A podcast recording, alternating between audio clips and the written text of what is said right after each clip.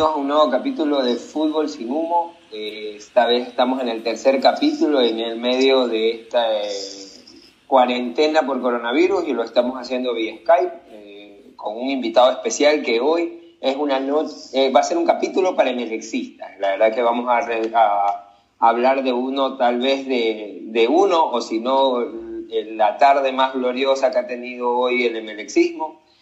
Y pues bueno, vamos, no necesariamente, usted que soy barcelonista, pero eh, es uno de mis recuerdos más gratos, pero en definitiva, pues aquí se habla de todo. Eh, les recuerdo que estamos en todas nuestras eh, plataformas, estamos en Spotify, en Apple Podcast, también estamos en Google Podcast y también nos pueden encontrar en YouTube como Fútbol Sin Humo. Les, sin más preámbulo, les presento al invitado de hoy. Eh, es Horacio Cedeño, el hincha melexista, eh, se dedica, eh, su, su, su, actividad económica está relacionada al fútbol y pues que nos cuente un poco él. Bienvenido Horacio, ¿cómo estás? Hola Andrés, muchas gracias de verdad por haber invitado a tu tercer programa. lo estaba escuchando, los dos primeros programas, la verdad que me han gustado mucho y la verdad que cuando me dijiste para participar en este programa no lo dudé dos veces. Este, así que muchas gracias. Este, para presentarme un poco, pues soy Horacio Seño, ya lo dijo José Andrés. Eh, mi actividad económica claramente es ligada 100% al fútbol. Este, estudié negocios deportivos, hice una maestría en lo mismo y me dedico al fútbol ya por cinco años desde que me gradué. Así que me encanta esto, puedo hablar de esto, de esto toda la vida, así que chévere que estemos hoy día sintonizados con esto. Para ser un poco más eh, específicos, este, Horacio tiene una escuela de fútbol, se llama Huancavilca. Eh, ¿Cuál es tu socio? Creo que es un exjugador de fútbol, ¿no? Sí, justamente mi socio es beneficia también, exjugador de fútbol profesional, bicampeón con MLE, este, Carlos Ramón Hidalgo. Este, así que, sí, como tú le decías, este, tenemos una empresa de servicios deportivos con mi socio, de las cuales uno de los servicios de la Escuela de Fútbol Huancavilca. Así que por ese medio estamos directamente ligados con lo que es formación. También tenemos otros servicios que van relacionados también con el fútbol. Buenísimo, Horacio. Me, imagino que teniendo a alguien del fútbol, todo el día se, eh, has de pasar hablando de fútbol. Eh, bueno, no le demos más preámbulo. Hoy vamos a hablar de la muy recordada por el brexismo y en definitiva también por los barcelonistas final del 2014. Se enfrentaron en el Estadio Capo en la última final el Emelec de Quinteros, que todos los que amamos el fútbol por encima de una camiseta lo recordamos como uno de los mejores equipos que ha tenido nuestro país contra un Barcelona que venía de ser campeón en el 2012, eh, el Emelec en el 2013, peleando un Emelec que había sido protagonista todos los últimos años y que es uno de los partidos más míticos que ha tenido el, el, campeonato ecuatoriano de fútbol, indistintamente cómo se llame, o la Liga Pro, eh, en su momento el campeonato ecuatoriano, no importa el, formato, creo, la Copa Pilsen fue en ese momento, no, no, tal vez es el partido más recordado que ha existido eh, dentro de nuestro fútbol. Nunca antes había dado una final eh, Barcelona-Emelec, eh, barcelona en, el fútbol ecuatoriano. Se habían dado un par de semifinales o de cuartos de final en, en Libertadores, algo así, pero nunca una final de este tipo y con este envergadura. Se jugaba en el 2014 en el antiguo Estadio Capuel, el cual la verdad que comparado con el de hoy era un estadio de equipo de B, pero igual la caldera siempre tenía esa emoción que todos los que hemos pisado ese estadio, la verdad que hoy la sigue teniendo, pero en esa época era un estadio que se vivía el fútbol ahí, a la raya, la verdad que se sentía que uno, mm, uno mismo lanzaba los laterales, ¿no? No sé si tú me hablas un poco del Capuel antes de entrar en materia. Sí, es importante hablar de esto y hablar un poco del preámbulo de, de lo que fue Melec y lo que fue Barcelona también para llegar a esa final. Este, hay que recordar sí, sí, ya vamos a eso, pero primero cuéntame un poco del capo. El cómo, bueno, el capo, como tal, como tú, como, como, Sí, como tú mismo lo has dicho, el capo el, se caracteriza por eso, ¿no? Es más o menos donde se se une la hinchada con el equipo. Es, es una unión continua de la hinchada con el equipo. O sea, es, es, tan, peque es tan pequeño en su momento, ahora ha crecido un poco más, pero En su momento, cuando era tan pequeño, entraban creo que 24 mil personas, 22 mil personas, era un estadio súper pequeño, hacía de que, de que, de que el jugador se sienta como parte de la hinchada y que la hinchada se sienta como parte del equipo. O sea, era una, una comunicación directa y eso si tú le preguntas a los jugadores, en este caso que yo siempre se lo he preguntado a mi socio, lo Ramón, él me dice que jugó en muchos, en muchos estadios del país, pero que lo que sintió en el campo, y la parte que era hincha del equipo, era diferente, porque realmente se sentía que el estadio se movía, que el estadio era, era parte del juego, o sea, eso era como ya comenzar con un plus. Entonces, claramente, como tú lo has dicho, hoy en día el estadio ha crecido, pero sin embargo se sigue sintiendo lo mismo y con más gente, que estamos hablando ya de casi 40.000 personas, así que es tal cual como tú lo has dicho, Juan Andrés. Perfecto, Horacio. Cuéntame un poco tu, ese día para ti. Cómo, eh, tú eres de Manabí, ¿a qué hora saliste de, de, Manabí para Guayaquil? ¿Cómo lo viviste? ¿Conseguiste la, la locura de conseguir entradas? Me, recuerdo que fue un gran problema incluso para el Monumental, incluso para este, el Capo. Cuéntanos un poco de esa experiencia. Sí, es, ese es un buen punto. El, como te digo, eh, ahorita sí vale la pena recalcar un poco el preámbulo. Barcelona y Melec hasta el 2012 venían de años difíciles. Venían de más de 10 años sin títulos. Eh, eh, los dos con, con muchas similitudes, Barcelona con un poco más de títulos. Gana Barcelona en el 2012, luego de que Melec iba casi ganando todos los, tratando de ganar todos los torneos y perdiendo al final. 2013 gana Melec, o sea, está como que era uno a uno. Claro, lo, lo, gana, para acá. lo, gana, lo gana contra Barcelona. En 2012 lo gana Barcelona en, en una en, sin final, fue el primer campeón sin final. Luego en Melec lo emula en una carrera contra la Católica. Que gana, que gana aquí en Puerto Viejo, donde estoy hablando. En el Real de Sí, justamente. Bueno, y, bueno, viene, el 2014 viene la final. Cuenta, cuéntanos. El 2014, que es, la, que es la, la gran final. Ese, ese día, eh, bueno, como tú dices, la visa de conseguir entradas. Yo, gracias a Dios, una semana antes, o mejor dicho, el día del partido de ida, yo ya estaba tratando de conseguir la entrada. Y por suerte, mi cuñado, que en ese tiempo era director comercial del, del municipio de Puerto Viejo, tenían relaciones laborales con los Nemes, más que todo con Mauricio, que es el hijo mayor de Nasip. Entonces, como quiera, ya mi cuñado había conseguido entrar por medios de Mauricio. Eres un capo, pues, Horacio, eres un capo, no tuviste que hacer la fila. gracias, claro, gracias a Dios yo ya tenía entradas y vale recalcar que yo, yo no estudiaba acá en Ecuador, yo estudiaba en Estados Unidos. Pero para las épocas de Navidades yo siempre venía. Yo venía a pasar las Navidades a Ecuador tres, cuatro semanas. Entonces me cayó justo, llegué tres, cuatro días antes de la final de ida y mi cuñado me dice, Colorado, él me dice Colorado, Colorado, ya tengo las entradas, nos vamos al Capo del Diamante. Yo le digo, chévere, son entradas a palco, no era el palco principal, porque el palco principal es, es el abajo de la cuál estuviste? ¿En cuál, Yo estuve en el palco atrás, ajá, exactamente, el, el, palco atrás del arco, que fue donde hicieron los dos últimos goles de Melec, el gol de Mena y el gol de Miller al final. Entonces estoy justamente en ese lado, en una esquina, porque no llego tan temprano, estoy casi pegado a la reja, y, pero, pero alcanzo a llegar al estadio. En la final de ida, el partido, Emelec jugó un gran partido. Tú lo puedes hablar sí, más sí, no, no, no, no, no, no, no, no, no, no, no nos adelantemos. Sí, no nos adelantemos. Por eso te digo, voy paso a paso y trato, y trato de cortar. Bueno, sí, sí, entonces, sí, sí, llego cuéntanos, llegamos, ¿cómo llegaste al estadio? llegamos al estadio? no, no, no, primero, primero vamos, vamos con la ida, primero. Ah, ok, dale. Llega el partido de ida, sé que ya tengo entradas para la vuelta. Para el partido de ida sabíamos, yo personalmente veía a Melé con una superioridad futbolística, pero viendo que los últimos clásicos Barcelona le había aguado la fiesta al final. O sea, al final Barcelona sí, sí, sí, sí. Ahí, ahí para Entonces, un poco contexto a todo el mundo. Ahí te, te doy paso. Rápido. Sí, sí, para, un poco, para ser un poco rápido. Ese año, a pesar de la superioridad de Melec, que la verdad que era una danza al fútbol, la verdad que uno de los mejores equipos que he visto, sufría un poco de la falta de gol. La verdad que honestamente para todo el fútbol que hacía no concretaba la cantidad de oportunidades que creaba. Y a pesar de que en los, dos, en los clásicos del año había tenido una gran superioridad del juego versus un Barcelona que tenía un estilo un poco más rústico de juego con Israel en, en, la, banca, tuvo a... Tenía a Blanco, que bueno, en el fútbol sin de Esteban Drer, Esteban Drer lo dijo que que siempre que le, pateaba le metía gol y que había una que tenía que salvarla, la verdad que interesante, era, la verdad que, que fue un año este, muy bueno para Ismael Blanco, que, que cada vez que jugó contra Emelec le, le, le marcó y aparte Barcelona terminó o empatando o ganando los partidos a pesar de que creo que en todo el año se vio superado por MLE en todo en cada uno de los partidos.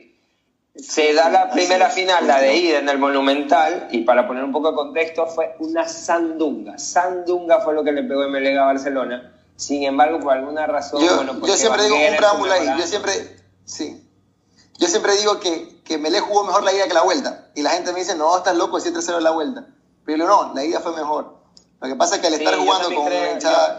Con, con, con, sí, y ya vamos a entrar al partido porque también creo, ya también creo que a pesar de la superioridad de, de Emelec, este, que no lo hacía favorito a Barcelona, a Barcelona le pasó todo lo que no te tiene que pasar en una final. Pero vamos, ya vamos a ir a ese partido de la, de la vuelta. En el partido de la ida, como les decía, Emelec le pega una sandunga a Barcelona entre, la, entre mala suerte de Mene y Miller y también un Nigo Urbano, la, habilidad de Manguera que estaba en sus mejores años y, otras, y, un poco de suerte que también juega el fútbol. El partido no, no avanzó en goles y solo hubo en el minuto 19 un gol de Mena el cual hizo que todo el partido se mantuviera así, con un Emelec llegando, llegando, llegando, pero no concretando. Barcelona se mantenía en un bloque defensivo bastante fuerte y, como les digo, un poco también de suerte, hasta que una jugada un poco infortunada y la única que le queda al Chivo Suárez le pone en el minuto 89, minuto 89 del partido, le pone, el pase a Blanco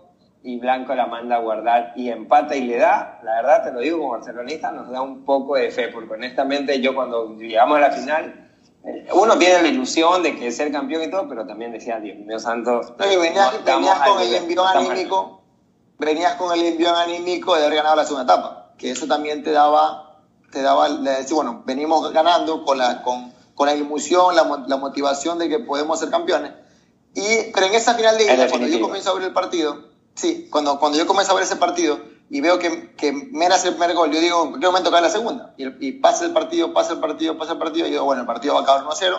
Y es una buena, es una buena ventaja para ir al Capul tranquilo, porque Emelec, ganando de visita, en el Capul con toda su superioridad, iba a marcar mucha diferencia. Entonces yo iba tranquilo. Cuando en el último minuto, como todo el año, sale, sale, eh, sale, ¿cómo se Ismael Blanco, mete el, el, 1 a 1 y yo, le, yo justamente al lado mío está mi papá y le digo, esto se complica porque eh, va a estar blanco también en la vuelta y el uno a uno no, me hace pensar. Entonces mi papá no es muy, muy futbolero, pero por seguirme a mí la, el juego o tratar de seguir lo que a mí me gusta, me dice, no, pero allá en el campo el que es muy superior, este Barcelona son superior, no pasa nada. Entonces yo le digo, yo, yo le pasa mi realidad y yo creo que la vamos a ver difícil allá en, en el campo. Así termino yo ese día el partido.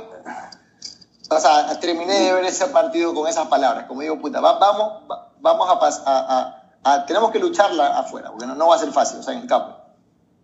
Listo. Bueno, entonces, ¿a qué hora saliste de Puerto Viejo para Guayaquil el día domingo? Bueno, llega, bueno, claro, ahí va, va, lo siguiente, bueno, pasan los días, la típica entre tus amigos, mirá que cuando pasa este partido, el que gana aquí es, es lo mejor. Yo, yo le dije a los barcelonistas, no digan eso porque después Barcelona tiene mucha historia, va a ser campeón y después ya no van a tener que decir con este campeón. No, no, no, si el que gana este campeonato es el más fuerte. A ver, las típicas peleas, ¿no? Con los, entre hincha y hincha.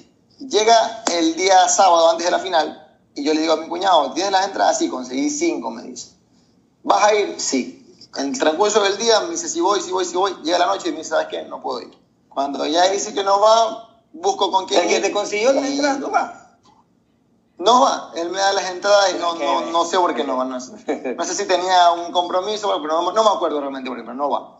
Me da las cinco entradas a mí y yo invito a un amigo emelexista, que, que es uno de mis mejores amigos, y a otro amigo barcelonista. Acuérdate que para esas finales eh, no había No podía ir visitante, claro, tenías que ir. Y literalmente era así, no era que si te veían te respetaban, si te veían que eras barcelonista te hacían la fiesta, te hacían cantar las canciones sí, de Si no te las sabías, te sacaban del estadio. Era peligroso porque te podían hacer daño. Entonces, cuando comienza a, a, a, pasar eso en el Capul o en el Monumental, ya se ponía feo y, te hacía, y los policías te sacaban. O sea, se, se sacaba la policía y te sacaba el estadio. Entonces yo le decía a mi pana, mira, esto pasó con el Monumental, tienes que estar pila, anda con una camiseta azul, yo sé que no va a ser la MLE, pero yo sé que eres barcelonista, pero yo no te voy a decir, yo no voy a decir adentro, oh, este más barcelonista. como pana te tengo que cubrir, pues, ¿no? Entonces, no voy a quedarme callado y no voy a decir. Aparte de fútbol, vamos, al final, ¿no? Claro. Claro, entonces me dice, a ver, está es verdad. Vamos, vamos, no importa, yo voy. Él estaba con la duda de ir, pero al final acepta. Va. Nos vamos al estadio tipo 10 de la mañana, 11 de la mañana. Nos vamos. Salimos 11, 12, 1, 2 estábamos allá, almorzamos en un mall. Me compré una, otra camiseta de Mbelec para el estadio y de ahí nos fuimos. Llegamos 3, 3 y media de la tarde al, estadio y el partido era 4 de la tarde, si, si, mal no recuerdo. Sí, sí, sí. 4 de la tarde, ok.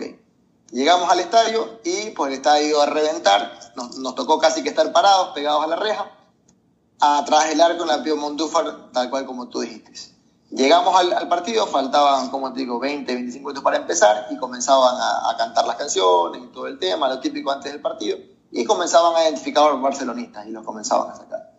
Los comenzaban a sacar uno, dos, tres, habrán sacado unos 13, 14 en ese tiempo de espera, o sea, bastante alrededor del estadio porque cada vez que encontraban uno, todo el estadio le hacía la fiesta. Entonces yo estaba pendiente de que a mi pana no, no, lo, no, no, lo, no lo cojan, porque ¿qué pasa? Que si te veían con una camiseta que no era la ML, automáticamente comenzaban a preguntar. Pero gracias a Dios mi pana se portó bien, yo hablaba de Melec, él hablaba de Melec, o sea, tratamos de manejar ese ambiente para que nadie dude.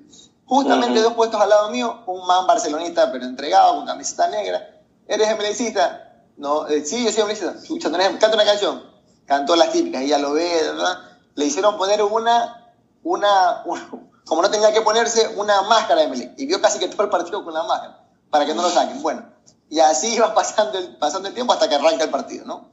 Arranca el partido 4 de la tarde. Ahora, sí. ahora vamos con las partes Y ahí, bueno, ahí puedes entrar tú o... o, dale, dale, yo te, voy, yo te voy avanzando. Bueno, ahí, va, ahí vamos los dos, ok. Arranca el partido. comienza el partido. Y la verdad, pues bueno, la verdad que el ambiente era bueno creo que todo el país eh, paralizado, disculpa, en un, en un partido. La verdad que creo que el que no lo vio de otro equipo es porque en serio no le gusta el fútbol. Era el partido mítico, el partido soñado del campeonato nacional, porque igual es el partido más grande que tiene el campeonato nacional. Y, en, eh, y van avanzando los minutos, como si no me equivoco, minuto 5, la primera entrada de amarilla a Alex Bolaños, lo cual es un dato, Alex un dato muy importante. Alex Amir, la primera patada. La verdad que yo la recuerdo y la verdad que tranquilamente creo que no, si eso hubiera sido era para 70, era roja, era roja la primera. Era roja, o sea, si hubiera sido minuto 70 era roja, creo que porque es minuto 5 le saca la amarilla y cómo lo vivieron, cómo la gente imagino loca pidiendo la tarjeta. Claro, bueno, aquí hay un preámbulo. Este, este preámbulo de los hermanos Alex y Miller ya venía, porque acuérdate en el clásico antes, ah, el de la camiseta. en el capo el mismo, que Miller, Miller se le daña una camiseta y la segunda se la regala a Alex en mitad, de... Pero sí, sí, no, no, no, te equivoques, no, no, fue, no fue, en, el, no fue en, el, en el capo, fue en el Monumental donde le regala la camiseta. claro, capaz y luego se, le daña, luego se le daña y solo tenían dos camisetas y bueno, después lo contaría. Solo tenía una y después tiene que irse la piel para que se la devuelva y faltan 6 minutos. O sea, ya, ya había un preámbulo de que ellos siempre se molestaban y trataban de vencerse en el campo. Cuando llega al Capuel, ya en el partido, la, el, el, lo que le direccionan a Alex es no lo sueltes a Miller, porque si alguien lo sabe marcar a Miller, eres tú. Ahí vienen muchas historias de que estaba comprado, unos dicen que sí, otros que no. Bueno, sí, sí, eso, sí, que, eso, quedará para quedará para, para, para, para, para, el, para el comentario, en, pero en, bueno, eso fue de ahí, canal de, yo, en el de canal de YouTube de Fútbol Sin Cassette él habló que no, que nada de eso. Y la verdad que... Él habló que no, y después habló también Novoa, y Novoa dijo que, que sería hablar mal del jugador, bueno. Puede ser o no puede ser. Eso no, lo digo, aparte también tengo una cosa, este, el que piense que por eso perdimos, que porque se vendió, Emelec, te lo digo como barcelonista, Emelec era, el Emelec era superior era superior y por esa cosa del fútbol no, Barcelona no se había llegado a una goleada ese año. Bueno, pero ese fue más o menos el preámbulo para el momento. Comienza el partido y Miller siempre tuvo ese juego pícaro de, te encaraba, te escondía la pelota, te la tocaba, te iba y te frenaba. Ese era el típico. Miller siempre ha jugado así. Entonces, la, la dirección a, a, a, a, Alex es márcalo a Miller y no lo suelte. Entonces, cuando, cuando ya Alex le pega la primera patada, Israel le celebra Israel nunca le dice para, Israel le dice sigue, o sea, como diciendo, como diciendo, ah, sácalo, sácalo, sácalo claro, como diciendo no lo sueltes, que ese es el que no va a hacer el partido. Entonces, cuando le hace la primera falta, que, que Miller casi que pedía hasta cambio, la gente, la gente pensó que era para cambio. Recuerdo. Pero Miller sigue, sigue jugando, sigue jugando, vuelve el partido y al minuto 10... Dale, dale, dale, espérate. No, ya, viene el... Estoy emocionado. Sigue, sigue claro, me meto en el papel. Un poco de contexto. Vamos a dar un poco de contexto de ese partido, algo que se nos había olvidado para que la gente lo recuerde. Las, las, alineaciones de ese, de ese año, Emelec salía de memoria. Me acuerdo, me acuerdo de Emelec yo para decirte. A ver, dale, a ver si te la corrijo. Dale, Esteban Dre. Dreher, en el arco, por derecha Narváez, los centrales eran Achiller y Guagua, por izquierda Bagui, jugaba con dos cinco que eran Pedro Quiñones Lastra, por derecha Burbano, por izquierda el Paraguas Jiménez, y arriba jugaban Miller y Mena sueltos, porque jugaban sueltos, esos jugaban claro, Exactamente. Perfecto. Y bueno, aquí hay dos jugadores que creo que se jugaban un partido aparte. Eh, Oscar Bagui, que tuvo un muy mal paso. por su pasado. Incluso él, él, él termina como capitán del, del partido. Sí, sí, y Miller Bolaños que también en su momento, pues en sus inicios de Barcelona y tampoco tuvo una gran salida. Bueno, entonces te digo la organización de Barcelona, Máximo Banguero en el arco, Pedro Pablo Velasco, Franco Pepino, que estuvo ese año como central de Barcelona, Luis Checa y, y, Giovanni Nazareno. Eh, tenía dos cinco, Alex Bolaño y Matías Oyola, Aaron Peñafiel por la derecha, Cristian Alchivo Suárez por izquierda, Ismael Blanco y Eli Esterilla adelante. en ese bueno, estaba Penilla, ¿no? No, no, no, no estaba Penilla todavía. Bueno, entonces, y Penilla ya se había ido incluso. Este, él tuvo, me acuerdo que tuvo a mitad de año una, una mm. en el 2003 y se fue. México, Pero bueno, entonces, entonces eh, minuto 10 y se rompe el partido. Segunda pata, la verdad que es una, eh, uno ve el video y la verdad que no, va de, de, que la verdad que por suerte eran hermanos, ¿no? Este, Alex Bolaños le entra de manera la verdad, carnicera, muy fuerte, un error, él lo diría que fue un error, no la pensó, no la midió, a su hermano y viene en la segunda tarjeta amarilla y la roja. Sí, tal vez la roja más recordada del fútbol ecuatoriano. ¿Cómo se vivió en el estadio? ¿Qué decía la gente? ¿Aplaudía?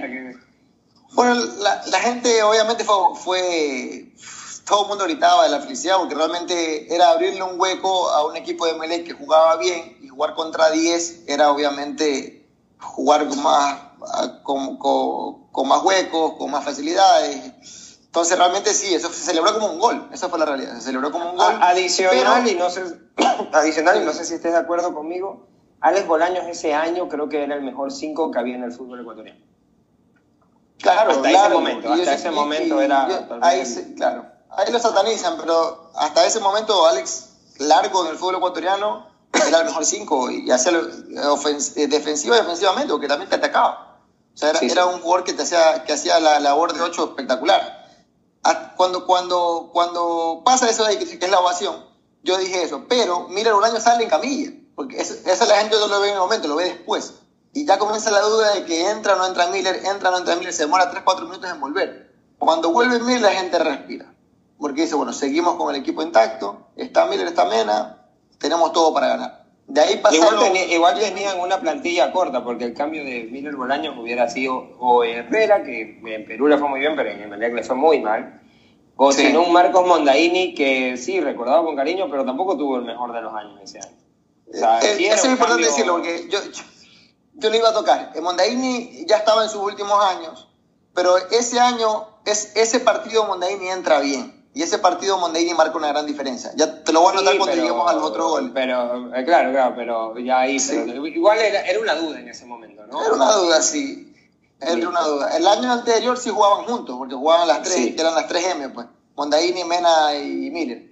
Bueno, cuando pasa eso de ahí, sigue el partido, minuto 22, bueno, 21. No, no, no, no, te apresures, que hay otro primero. Ah, antes minuto eso, 15, hay ese tiro libre de Pedro Piquiñones que pega el partido. El gol, eh, uno de los goles del año. la gente cómo lo vivió. O, o, o, fue un poco de, también del puta, otra vez este, le llegamos, pero no concretamos.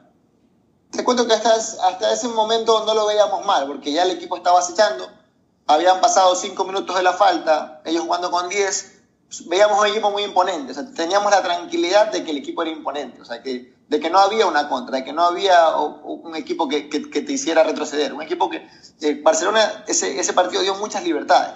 Entonces, estábamos con la tranquilidad de que, el gol iba a llegar, el gol iba a llegar. Eso es lo que yo vivía estando en el estadio. Obviamente, te lo digo ahora en tranquilidad, quizás en ese momento teníamos la ganas de que el gol, ¿no? Pero igual dentro de todo había tranquilidad. Minuto Listo. 21, Y llega minuto 22. 21, 21-21. Sí. Pase filtrado de Miller, penal a Burbano. Pase filtrado de Miller, para gol. entra Burbano, que entra muy bien, y me acuerdo que, que, que Burbano cae, y cuando Burbano cae todo el mundo pide el penal. O sea, el estadio entero pedía el penal. O sea, nadie sigue la jugada. En la, narra Porque en la le dan. narración, por- en la, en la bueno, en la narración no la, claro, no la, ve- no la veía yo, pero yo que estaba en el estadio, la gente se desenfocó del gol. O sea, la gente era enfocada en el penal, porque nadie se espera que la viveza de Mena, porque otro jugador viene y le pega como sea. La para, busca su perfil y la clava en el ángulo. Entonces ya el sí. la gente, ya gritamos el gol ya con el balón adentro. O sea, ya para un boom, cuando ve, ¡gol! Ya la gente se olvidó del penal. Pero realmente nadie sigue la jugada. La gente pide el penal y cuando ya Mena controla, lleva y patea a la izquierda, ahí es cuando ya gol, gol, gol y el árbitro lo Y ya hace, lo- y lo- hace su lo- recordada celebración de sacudirse las orejas. Nunca entendí muy bien qué quería demostrar con eso, pero bueno. Según yo, como, como que no los escucho, como, Sí, algo sí. así, ¿no? Pero, en, ese, pero en, Sí, ese- sí. en eso no caía porque estaba en el campo. Claro. Pero me imagino que eso Minuto- lo, lo hacía para los barcelonistas. Bueno, 1 a 0 para Emelec, en el global 2 a 1, y luego pasa algo que, como te lo dije comenzando, yo creo que dentro de la superioridad que tenía Emelec, a Barcelona le pasó todo lo que no te tiene que pasar en una final. Un jugador se te hace expulsar a los 10 minutos, y con una plantilla muy corta, en el minuto 38 se lesiona el Chivo Suárez, que para ese momento había sido también un dolor de cabeza. No, tempor- y temporada regular, sí. Buena, buena temporada, muy buena temporada. Sí, sí, sí, sí, tuvo una buena temporada. Y ahí- y ahí entra- Michael Jackson Quiñones. Michael Jackson. Sí, entra Michael Jackson Quiñones, que, ya que también ya estaba... Pero ella también ya estaba dando... En el 2002 había sido clave en la consecución del, en, la, en conseguir el título, pero ya para este año ya no era titular Michael- regular, Michael Jackson- incluso siempre tuvo problemas físicos, ¿no? Sí, toda la vida. Tuvo muchas lesiones también. Pero Michael Jackson ese año no tuvo un mal año, pero era un jugador de los últimos minutos. No era para Sí, verse sí, cargado No todo, para, todo el tiempo que le para eso y Sí. con la velocidad que jugaba Emelec y le iba a costar el doble aparte. Entonces, bueno, Ahora- vamos, termina el primer tiempo. El primer tiempo, primer nos tiempo, gana 1 a 0, ¿cómo se, la gente tranquila, la gente confiada. La gente, la gente tranquila, tranquila hasta que termine el primer tiempo. Antes de terminar el primer tiempo tuvimos otra chance. No me acuerdo si fue Mena que le pega cruzado. Bueno, tuvimos una chance, no entra el gol. Acaba el primer tiempo, seguimos con superioridad de juego, eh, eh, de resultado, de jugadores, todo. Comienza el segundo tiempo. la- Sí, en el comienzo del un segundo en tiempo, pero, pero en, el, en el segundo tiempo, justamente la entrada de Michael Jackson Quiñones, creo que al minuto uno o dos, si lo, yo, es en lo que yo pude recuerdo y pude recoger dentro de lo que investigué para revivir un poco, Sí. este, Michael Jackson decide pegarle al arco un tiro libre que pasa cerquísima. Hubiera sido la verdad que algo, Sí. algo, algo, algo Ahora- pensado, porque sí, creo que fue la única llegada que tuvo Barcelona en todo el partido. Y eso es un buen punto. Dentro de la tranquilidad que teníamos como, como equipo y como estaban dadas las condiciones del partido, se nos venía, a mí personalmente y a mucha gente que estaba al lado mío que yo les preguntaba, se nos venían los recuerdos de los partidos pasados. Yo decía, no va a ser otro partido el mismo, no nos van a empatar al final, cuidado, nos van a hacer el 1 a 1 después el 2 a 1, cuidado que este equipo juega, papá. Este, entonces yo, todas esas cosas se tenían en el momento.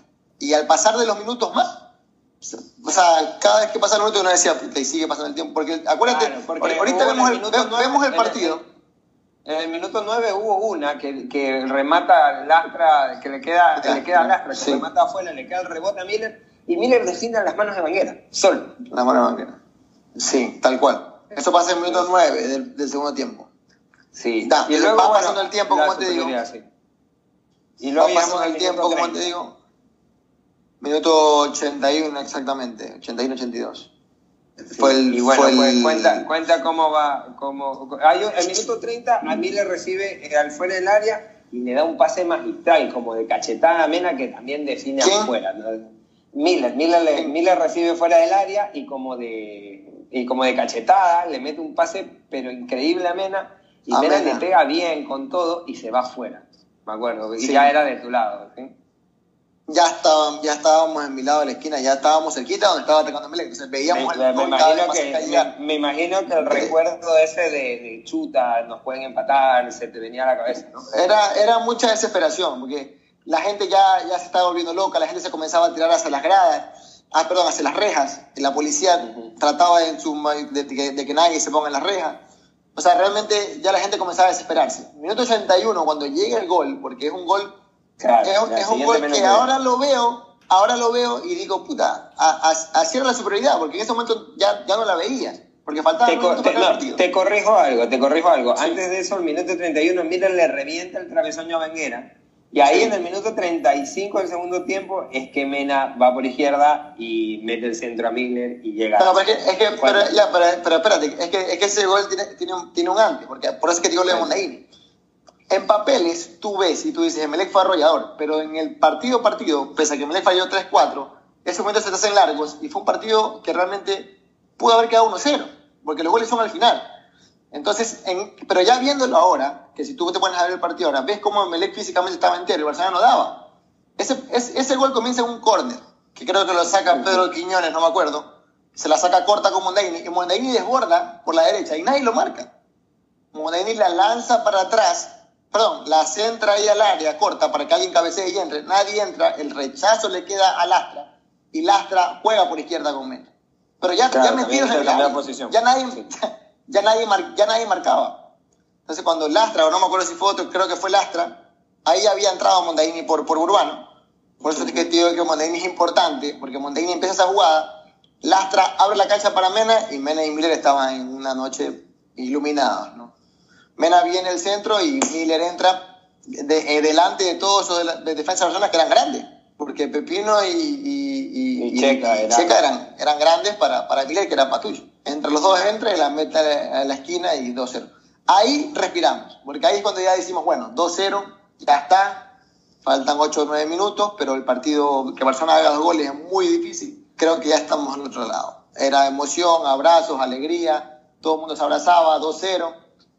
Eh, y, luego viene el minuto 40. Miller, Miller, ahí es que Miller, Miller justamente hacia mi lado, porque yo estaba a ese lado. Ah, sí, se acabó, se acabó esta vaina. Bueno, lo este, terminó haciendo también después, ¿no? claro, después también, por eso te digo. Pero bueno, ahí pasa ese gol. Claro, el famoso, la famosa celebración. y, el, y el siguiente es minuto 87, 86, por ahí. No, minuto, eh, sí, sería minuto 85 o 40 el segundo tiempo. Hay un rechazo. O sea, la, lanzan una pelota larga. Pase largo de, larga de Barcelona, Guagua rechaza de cabeza. Y queda ya un, un Barcelona que sale la mitad. Barcelona entregado, es que ya Barcelona, ya, después de los Barcelona ya no existía, Me acuerdo la, la cara de Banguera después del segundo gol como diciendo, ya, ya no tenemos nada que hacer. Claro, le queda, el rechazo le queda como, le queda solo a Mena. Que, que, a Mena, no, a Mena. Porque tienes toda la razón, sí, sí. Que enfrenta, enfrenta la marca, o sea, sale corriendo y frente a Banguera la, eh, la toca a un lado para la entrada de Miller y ahí sí se acabó. No, no, no, perdón. ¿Es a Mena o a Miller? El último gol es de, Mena, pues, ¿no? No, el último gol es de Miller. Ah, no, sí, el gol es de Miller, sí. Que Mena, Mena, Mena va por la derecha, se la lleva por la derecha y mete el pase de zurda para que ya Miller quede solo con el arco y mete el 3-0. Y ahí sí, ya me acuerdo claramente que la policía decía, la policía decía, cuidado la rea, cuidado Cuando viene el tercer gol, la policía estaba arriba, o sea, ya era todo el mundo en la rea. Se parecía que se caían las rejas y la policía gritando los goles. O sea, yo siempre, yo yo me ponía a pensar, ¿será que para estos partidos buscan hinchas de Melecita? O sea, porque ahí los policías estaban gritando con hinchas de Melec arriba en las redes. Entonces, yo digo, quizás que, quizás que para, no sé si son escogidos hinchas de Melec o ellos se ponen como voluntarios, porque realmente hasta los policías eran emelecistas. O sea, era un estadio que se vivió el emelecismo 100%, retumbaba el estadio, la gente trepaba en, en, las rejas totalmente, era ya algarabía, ya no había nadie, se respetaba, ya no importaba nada, ya todo era emoción, ya, y ya, ese, ese fue ya el, la tranquilidad, la felicidad, se acabó esta vaina, eh, o sea, la paternidad, lo que sea, cualquier cosa que, que piense el hincha en ese momento se acabó, es la final que, que al emlecista lo hace ver con orgullo realmente, porque antes decía con más títulos, más clásicos, pero esta final es, es, inigualable. Como el Melecita, ¿no? Ya luego como Arsenal tienen sus argumentos, son válidos, pero como el Melecita creo que es una... No, y al final todo lo, lo, lo, vive desde el lado de la vereda azul y... de la vereda azul, Es una final y ahí se acaba. Eh, también me acuerdo que hubo una más que, que creo que le queda lastre, a Banguera alcanza a salvar, la verdad que... Claro, después, no, pues después automáticamente yo como barcelonista dije, no, ya, no pueden haber más goles. O sea, ya por último, ya perdimos, ya sabías que habíamos perdido. Lo que pasa es que Melec, ese fue el minuto 87, después de, ese, después de ese gol, Barcelona coge la pelota, trata de hacer lo que le salga, ya, ya no tenía cabeza para nada. Melec la recupera inmediatamente. Y de ahí viene la jugada de que Melec hace como 40 pases, que, que no la pierda, que fue el Ole, el Ole, que ah, fueron 3 minutos tocando. Y ese Ole termina en la jugada que tú dices, que es la de, la de la de, ¿cómo se llama? La de Lastra, que queda enfrente del arco y ya, ya no termina en gol, ahí termina, pero... lo digo yo, gracias a Dios le Lastra, porque donde le llegaba a quedar a... Muere esa jugada, y yo creo que Melec se metió, Melec se metió más allá como cháchara, como diciendo ya 3 a 0, hagámonos que le da la gana y ya, como que ya no hay rival. Eso fue lo que... Yo, yo personalmente, si hubiera sido técnico, Quintero me encanta, más que todo como dirigió ese Melec, pero yo como técnico hubiera querido meter 6. Pero, pero la realidad es que ya, ya el partido ya, ya iba por otra cosa. Ya iba más a, Ya fue un tema hasta de burla, que sea, diría yo, que manejaron los jugadores. Pero eso fue realmente el partido. Seguramente, hablando futbolísticamente, uno de los mejores días que viví.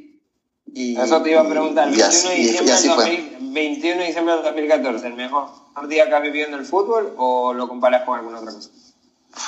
Hay, hay varios días. Yo creo que ese, ese partido es, es, es muy vale la pena marcarlo porque estoy en el estadio. Pero seguramente yo creo que importante fue, por ejemplo, la clasificación de la selección a octavos. O sea, hay, varios partidos que, que, yo puedo decir que, que, marcaron. Pero seguramente como hincha melexista, sin duda alguna, esta marca la diferencia, pero sobre 10. O sea, es una diferencia bárbara comparado con el resto de partidos de Melec. Sin duda alguna. Buenísimo. Bueno, sí, 21 de diciembre de 2014, eh, me imagino de, uno de los mejores días para, para el melexismo. En definitiva, uno de los días más difíciles que ha vivido el, este, la, la, hinchada de Barcelona. En definitiva, perder un partido contra tu rival de patio siempre va a ser complicado. A mí en particular, más me duele otras cosas, eh, como no haber ganado la Libertadores, de haber estado tan cerca. En definitiva, fue un día difícil Rapidito te cuento, yo creo que pude haber estado uno de los mejores días de mi vida. Yo estaba en Quito, en un penthouse, con era soltero en esa época y tenía eh, con muchas amigas, pocos hombres viendo el partido, pero cuando acabó el partido no me importó nada, lo único que quería era largarme a mi casa, porque la verdad que fue un día bastante En definitiva, el fútbol no es lo más importante, pero sí, en definitiva se vive con pasión y de esto vivimos, pero sin, sin embargo fue un gran partido. Definitivamente, el fútbol no se vive, bueno, y en mi caso yo vivo de fútbol, pero, pero generalmente para, para, para los hinchas el, el, el fútbol es, es, es, un pasatiempo, un hobby o algo que, te gusta. Pero ahora que estamos en este tema coronavirus me he dado cuenta que realmente el fútbol es importante. Yo, yo sinceramente ahora me doy cuenta que, que mi vida, aparte de que mi negocio es el fútbol, fuera del negocio uno piensa en fútbol, vive en fútbol, lee fútbol, juega fútbol. O sea, literalmente las 24 horas fuera de las 8 horas que dormimos normalmente, yo creo que 15, 14 horas paso pensando en fútbol. Así que el fútbol es parte de la vida y para mí es parte importante de, mi vida. Así que yo creo que, que seguirá siendo igual por el resto de mi vida y es, vale la pena decirlo. Buenísimo, Horacio. Mm, quiero agradecerte por haberte dado casi 40 minutos de tu tiempo para recordar este día. Estoy seguro que siempre lo vas a querer recordar. Espero que hayas podido transmitir lo que vivieron cada uno de los emelexistas que puedan escuchar este podcast. En serio te agradezco porque, bueno, estuviste a la altura de para saber manejar el, tal vez el partido más, más, más alegre para un emelexista, pero en definitiva uno de los más difíciles para la, la vereda al frente. Este, te agradezco, eh, espero que nos escuchen bastante, que la gente lo pueda vivir y no sé pues si tienes algo más para decir. No, muchas gracias. De verdad que para mí esto no es un tiempo perdido, al contrario, me encanta hablar de fútbol, más ahora que la gente lo va a poder escuchar. Este, ojalá que haya más momentos para, bueno, siempre que nos vemos hablamos de fútbol, pero ojalá que podamos, a, a, podamos hablarlo para que otra gente lo escuche, no solamente de Melec, de Barcelona, del fútbol ecuatoriano, de tu líder, porque yo sé que eres hincha de muerte, de mi Atlético, que me encanta en el fútbol europeo, de todo, sea lo que sea de fútbol, a mí me encanta y ojalá que, que haya más noches así o más días así para, seguir hablando de esto. Muchas gracias por la invitación. Buenísimo, Horacio. Eh, no les quito más tiempo a todos los que nos han dado la oportunidad de escucharnos. Eh, fueron casi 40 minutos, muy. No, ya 40 minutos eh, que les hemos quitado. Les pido disculpas por eso, pero valía la pena la pasión de ese, del partido de, de, la final de Melec Barcelona y merecía unos cuantos minutos más de los normales. Y una vez más, gracias. Espero que puedan escuchar el, el este, espero que hayan disfrutado este, este tercer capítulo y que nos escuchen en nuestras plataformas. Una vez más, eh, muchas gracias por escuchar Fútbol sin Humo, donde la actitud jamás está en juego. Chao, gracias.